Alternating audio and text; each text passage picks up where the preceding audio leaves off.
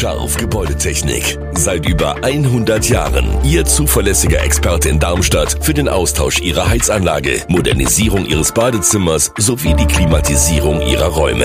Erwarten Sie mehr von uns, als Sie es gewohnt sind. Scharf Gebäudetechnik.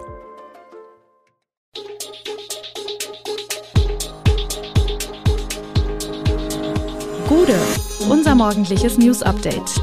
Das Wichtigste aus Südhessen für Sie im Überblick. Guten Morgen aus Darmstadt an diesem 26. Juli. Ein Darmstädter Modehaus führt die Viertagewoche ein, eine Rheinfähre ist gerettet und gefährliche Zwischenfälle am Frankfurter Flughafen. Das und mehr gibt es heute im Podcast. Während die Bundespolitik noch über neue Arbeitszeitmodelle streitet, gehen Unternehmen in der Region voran. Das Modehaus Henschel führt zum 1. September die Viertagewoche ein. Im Stammhaus am Darmstädter Marktplatz können die Mitarbeiter und Mitarbeiterinnen künftig entscheiden, ob sie an vier oder fünf Tagen in der Woche arbeiten wollen, kündigte der geschäftsführende Gesellschafter Moritz Koch in einer Mitteilung an. Das Angebot richtet sich an alle Vollzeitmitarbeiter sowie an volljährige Auszubildende. Insgesamt hat Henschel gut 200 Mitarbeitende an seinem Darmstädter Standort. Die Differenz zwischen den 36 Stunden und der vertraglichen Wochenarbeitszeit werde durch die Arbeit bei Kundenevents, Sonntags- oder Abendöffnung ausgeglichen, heißt es. Lohnverlust gebe es dadurch nicht. Mit dem neuen Arbeitskonzept begegnet Henschel dem wachsenden Fachkräftemangel. Es sei immer schwieriger, so Koch, junges Personal mit dem klassischen Modell der Samstagsarbeit zu gewinnen. Das neue Arbeitsmodell soll zunächst ein Jahr lang erprobt werden, die Rheinfähre Nierstein ist vorerst gerettet, doch die Sorge bleibt. Fährbetreiberin Cornelia Dries kämpfte monatelang gegen drohenden Konkurs. Baustellen auf beiden Uferseiten führten zu drastischen Fahrgastrückgängen. Dank finanzieller Hilfe von Rheinland-Pfalz und Hessen konnte die Fähre vorerst gerettet werden. Doch zum Jahreswechsel droht erneut eine Baustelle auf hessischer Seite. Trotz der Hilfe bleibt die Zukunft ungewiss. Dries und ihr Team haben immense Verluste erlitten und auf private Rücklagen zurückgegriffen. Ein öffentlicher Hilferuf führte zu großer Unterstützung und Anerkennung der Fähre bei Anwohnern. Die Kunden kommen langsam zurück, aber neue Bauprojekte könnten erneut für Einbußen sorgen. In der Nacht auf den 1. Juli haben unbekannte Täter einen Volksbank-Geldautomaten in Godelau gesprengt. Inzwischen gibt es Neuigkeiten, der Sachschaden beläuft sich auf 150.000 Euro. Angaben zur Beute könne die Polizei keine machen. Doch die Erfahrungen haben gezeigt, dass bei solchen Vorkommnissen der verursachte Sachschaden meist erheblich ist, die Beute indes vergleichsweise gering. Doch wie sehen die weiteren Pläne der Volksbank für den Standort an der Existankstelle aus? Eine Frage, die vor allem die Anwohner brennend interessiert.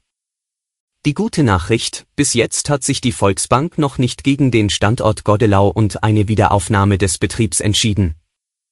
Ein klares Bekenntnis zum Standort gibt es allerdings auch nicht. Diese Entscheidung stehe laut der Sprecherin der Volksbank noch aus, vorrangiges Ziel sei es, zunächst alle Abhängigkeiten zu klären. Wann mit einer Entscheidung zu rechnen ist, könne sie jedoch nicht sagen. Die Polizei musste am Dienstag beim Streik der Lastwagenfahrer an der Raststätte Gräfenhausen West an der A5 erstmals eingreifen. Wie die Polizei berichtet, waren alle drei Wege über die Raststätte mit Lastwagen versperrt, daraufhin mussten Einsatzkräfte einschreiten. Die streikenden Fahrer hätten sich kooperativ gezeigt und die Laster schnell weggefahren. Weil der Platz für rund 70 Sattelzüge knapp ist an der Raststätte Gräfenhausen West, wollten wohl einige Männer ihre Gefährte an die Rastanlage Gräfenhausen Ost auf der anderen Seite der A5 stellen. Seit vergangenem Dienstag streiken die Fahrer einer polnischen Spedition an der Raststätte Gräfenhausen West wie schon vor drei Monaten. Die Männer fordern wie erneut von ihrem Arbeitgeber nicht gezahlten Lohn. Am Dienstag seien noch keine Zahlungen der polnischen Spedition bei den Fahrern eingegangen. Dennoch zeigten sich die Fahrer kooperativ, sie übergaben sechs Lastwagen an die Spedition. Am Frankfurter Flughafen häufen sich gefährliche Zwischenfälle bei Landeanflügen. Die Bundesstelle für Flugunfalluntersuchung BFU stuft zwei dieser Ereignisse als schwere Störung ein, da sie beinahe zu Unfällen geführt hätten. Im ersten Vorfall im Juni kämpfte eine Boeing 787 Frachtmaschine bei einem heftigen Gewitter mit gefährlichen Seitenböen und musste die Landung abbrechen. Die Maschine geriet außer Kontrolle, doch der Pilot konnte sie in letzter Minute stabilisieren. Der zweite Vorfall ereignete sich Anfang Juli, als ein Airbus A319 irrtümlich auf eine Rollbahn statt auf die Landebahn geleitet wurde. Der Fehler wurde rechtzeitig bemerkt und die Landung erfolgte sicher. Ein weiterer Zwischenfall im Juli führte dazu, dass der Flugkapitän eines Ferienfliegers während des Landeanflugs handlungsunfähig wurde. Der erste Offizier übernahm die Kontrolle und landete die Maschine sicher. Der Kapitän wurde sofort in eine Klinik gebracht.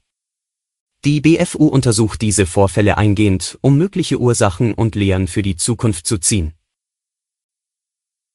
Alle Infos zu diesen Themen und noch viel mehr finden Sie stets aktuell auf www.echo-online.de. Gute Südhessen ist eine Produktion der VRM von Allgemeiner Zeitung, Wiesbadener Kurier, Echo Online und Mittelhessen.de.